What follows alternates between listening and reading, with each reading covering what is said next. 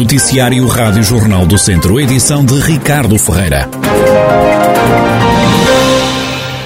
Continuam internados no centro hospitalar Tondela Viseu os dois bombeiros da Corporação de Canas de Senhorim que ficaram gravemente feridos num incêndio seguido de explosões ocorrido na última quarta-feira numa antiga serralharia em Valmadeiros, no Conselho de Nelas. O bombeiro que inspira maiores cuidados ainda está nos cuidados intensivos, onde permanece em coma induzido, mas a reagir bem. Foi esta terça-feira operado por uma quarta vez. Já o bombeiro que foi atingido numa perna começou a fazer fisioterapia. Os dois operacionais ficaram feridos juntamente com com outros três bombeiros de Canas de Senhorim e um GNR quando se preparavam para combater um incêndio. Foram atingidos a tiro e por explosões causadas por um homem de 62 anos que, entretanto, foi detido, está preso preventivamente. Um idoso de 64 anos morreu esta tarde na sequência de um acidente com um trator agrícola na aldeia de Ribeira, em Campo de Besteiros, no Conselho de Tondela. A vítima estava a puxar um pinheiro com o trator. A máquina agrícola levantou e acabou por capotar, como explicou à Rádio Jornal do Centro José Luís, comandante dos bombeiros de Valdebesteiros. Portanto, segundo informações lá dos meus bombeiros, foi o indivíduo do sexo masculino aparentemente com 74 anos, que andava a fazer uh, uns trabalhos florestais uh, e a operar o trator, o trator uh, captou, na qual ficou por cima dele.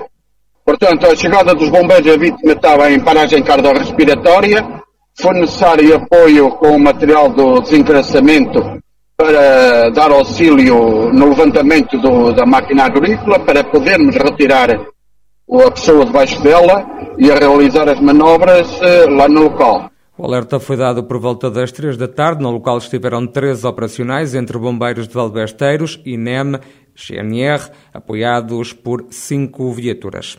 Este ano há mais uma vez cavalhadas de Vildomingos em Viseu. O evento vai voltar a sair à rua no dia de São João, a 24 de junho, como manda a tradição, como dá conta Anabela Abreu da organização. Felizmente, passado dois anos, vamos voltar a ter cortejo uh, das cavalhadas de Vildomingos no dia 24 de junho, que será com muito orgulho e muita dedicação, uma vez que este ano as cavalhadas de Vildomingos cumprem os 370 anos, portanto queremos voltar a trazer para a rua esse orgulho do povo trambelo, também dedicado à tradição e à sua história, e contamos que São João nos ajude e que a pandemia também fique calminha para que nós possamos uh, vir pelas ruas da cidade de Viseu. Os promotores prevêem a realização do secular cortejo e dos festejos noturnos em Vildemunhos. A tradição vai voltar a ser o que era antes da pandemia. Cortejo é sempre, todos os anos, no mesmo dia, à mesma hora. É sempre a 24 de junho. O 24 de junho foi uma promessa há 370 anos feita, portanto, independentemente do dia da semana, acaba por ser sempre à mesma hora. Nós saímos de manhã bem cedo para cumprir a promessa na capela de São João da Carreira, portanto as três voltas à capela, e só depois dos nossos mordomos voltarem a Vilminhos, em que então arranca o cortejo por volta das nove da manhã. Este ano, ao nível de carros, nós em desfiles anteriores chegámos a ter 26 carros, este ano será um bocadinho mais reduzido, nós estamos a iniciar agora este processo. Aquilo que nós prometemos é que Uh, vai envolver carros artísticos, vai envolver carros tradicionais, vamos voltar a ter os grupos de bombos, uh, de bandas, de arranjos folclóricos e será o melhor cortejo que a gente pode fazer. Passado dois anos uh, de, de não termos cortejo, será com muito valor e muito sentido, sem dúvida alguma. Anabela Abreu, da Organização das Cavalhadas de Vildominhos, que no dia de São João, 24 de junho, vão voltar a sair à rua. Está prevista a realização da festa à noite e do desfile nas ruas de Viseu durante a manhã. Agentes trambelas já trabalham para manter a tradição, sendo que a pandemia pode obrigar à realização de mudanças no programa dos festejos. Das últimas horas vem a confirmação de mais 97 casos de Covid-19 em Tondela, 11 em Sernancelho. Nelas tem mais 10 doentes e Carregal do Sal de 3. Todas as contas da pandemia em jornaldocentro.pt. A rega de espaços verdes, a lavagem de ruas e de equipamentos são algumas das atividades que podem ser condicionadas para poupar água devido à seca.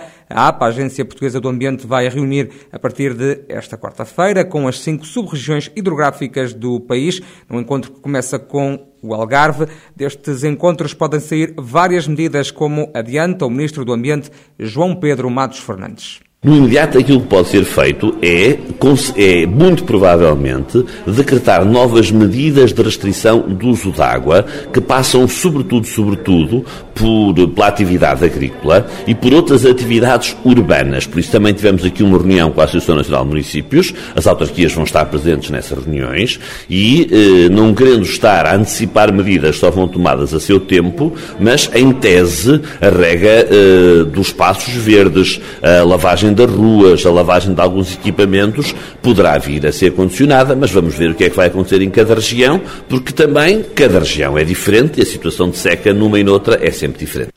João Pedro Matos Fernandes, Ministro do Ambiente, e as medidas que podem ser adotadas no país para mitigar os efeitos da seca. A antiga cadeia de São Pedro do Sul vai ser transformada num centro de desenvolvimento cultural e de inovação social.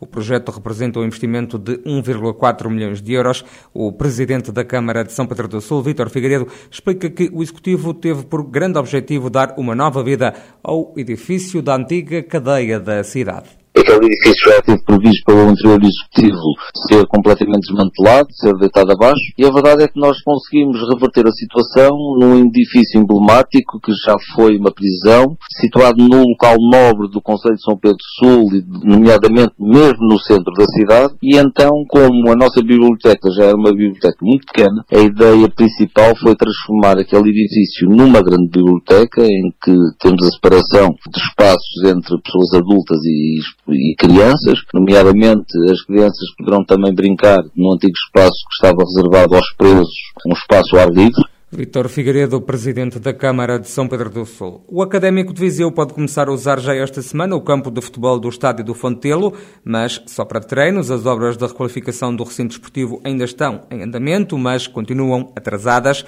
As obras no relevado estão quase prontas, falta a marcação do campo. O Académico já pode usar este terreno de jogo para treinar, é o que adianta à Rádio Jornal do Centro o vereador Copelador do Desporto no município viziense, Pedro Ribeiro. Em termos de treinos, já pode começar a fazer eh, testes uh, no relevado, até para ver o comportamento uh, do próprio relevado uh, é uma carga, é uma carga inicialmente mais pequena, mas depois maior em termos de treinos. Portanto, uma vez que neste caso não necessitamos de, de, de iluminação para os treinos, é possível. Estamos a, a, a, combinar já para, ou durante esta semana, ou para a próxima semana, fazer os primeiros testes para ver o comportamento do relevado. Portanto, já estamos em comunicação com a SAD relativamente a este assunto. Ainda que as obras estejam atrasadas, o Fontelo vai ser palco já no próximo mês de março de uma competição desportiva. Pedro Ribeiro recusa-se a tentar que evento é esse, mas a Rádio Jornal do Centro já sabe que vão ser jogos de apuramento das seleções nacionais de sub-17 masculina e feminina para o próximo europeu. Não se desperdiçará uma oportunidade para uh, a parte hoteleira, a parte da restauração, o próprio turismo, uh, não pode ficar uh, a perder se nós temos aqui uma oportunidade para uh, dinamizar a, a, a, cidade com um evento que poderá ter de facto alguma, alguma uma bastante relevância. Eu preferia que fosse de facto o Sr. Presidente a, a fazer esse, esse anúncio e portanto não, não vou responder a essa questão porque penso que deverá ser o, o Sr. Presidente a fazê-lo. A requalificação do relevado do Fontelo está pronta, mas atrasada está a construção do novo recinto para a pista de atletismo e para outras modalidades. O vereador do Desporto na Câmara de Viseu recusa apontar uma data para o final da intervenção no estádio, devido à falta de mão de obra, também de materiais. Diz que o académico de Viseu tem garantida até ao final da temporada casa emprestada em Aveiro. Explica que mesmo que as obras acabassem em breve, o estádio não podia ser utilizado por falta de homologação. Para isso é necessário ser reforçada a iluminação. A autarquia já está a tratar disso, vai investir nesse reforço da luz 600 mil euros. As obras de requalificação do estádio estão orçadas em 1,4 milhões de euros. Era difícil a Federação escolher um modelo pior para o Campeonato de Portugal. É dessa forma que o treinador do Castro Daire comenta o facto de as equipas entrarem na luta pela manutenção com zero pontos. Vasco Almeida entende que é o pior quadro competitivo da história da Federação Portuguesa de Futebol. É óbvio, não faz sentido, não faz sentido nenhum. Todas as pessoas com quem falamos também partilham da mesma opinião. Creio que será, será o pior quadro competitivo sempre da, da Federação Portuguesa. Não era fácil fazer uma coisa tão má ah, mas conseguiram fazê-lo. Ou seja, nós temos neste momento 30 pontos, poderemos fazer ainda mais alguns e depois esses pontos são todos deitados ao lixo, ou seja, o trabalho que realizamos ao longo destes seis meses vai ser deitado por água abaixo e as equipas que têm, por exemplo, 0 pontos, ou que têm 5, ou 6, ou 4, ou 3, vão começar com o mesmo número de pontos que a ou seja, não faz sentido nenhum. E depois estamos todos em pé de igualdade. Vai haver eh, muito boas equipas com pontos de divisão, vai haver excelentes equipas que foram durante seis meses muito boas equipas e provavelmente durante dois meses poderão ser equipas um bocadinho um bocadinho mais fracas ou mais débeis e que vão descer divisão, ou seja, é completamente, é completamente injusto, porque para isso não fazemos o campeonato apenas dois meses e aí apurava-se quem, quem, se, quem se mantinha neste, neste campeonato. Vasco Almeida, treinador do Castro Daire, na reação ao novo modelo competitivo da próxima fase do Campeonato de Portugal. Na segunda divisão de futsal, o ABC de Nelas empatou frente ao Retacho a três golos. O treinador da equipa nelense diz que, novamente, não houve capacidade para segurar um bom resultado.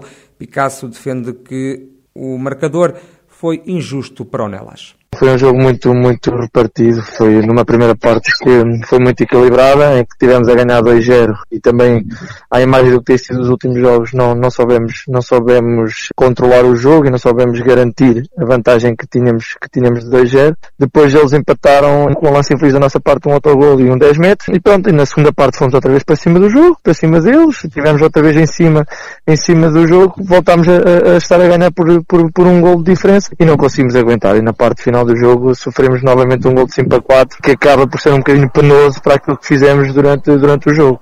Picasso entende que o ABC nos últimos jogos tem perdido pontos por detalhes. Mais uma vez, dois pontos que perdemos em casa. Um, já com a Brunhada sentimos isso e agora com, com, com o taxa a mesma coisa, são dois pontos que deixamos, uh, infelizmente. Mas são pontos que se perdem por detalhes? Sim, são pontos que se perdem por detalhes, porque e se formos a ver tanto, tanto um jogo como o outro, nós, nós não sofremos golos em, em lances corridos, ou, ou, são bolas, ou são 5 para, são lances estudados, são ou 5 para 4, ou 10 metros, ou penaltis, uh, e são pequenos detalhes que nos têm feito perder esses pontos, e, e temos que nos reequilibrar nesse sentido para, para não voltar a acontecer. Picasso, treinador do ABC de Nelas. E o judoca do Judo Clube de Viseu, Ricardo Rocha, é campeão nacional de cadetes na categoria de menos 90 quilos. Já em 2015, Ricardo Rocha tinha vencido o título nacional, mas de juvenis, com a medalha de ouro conquistada no fim de semana. O Judo Clube de Viseu soma 17 medalhas conquistadas em campeonatos nacionais. Nos escalões de formação, o clube soma também nove títulos de campeão nacional.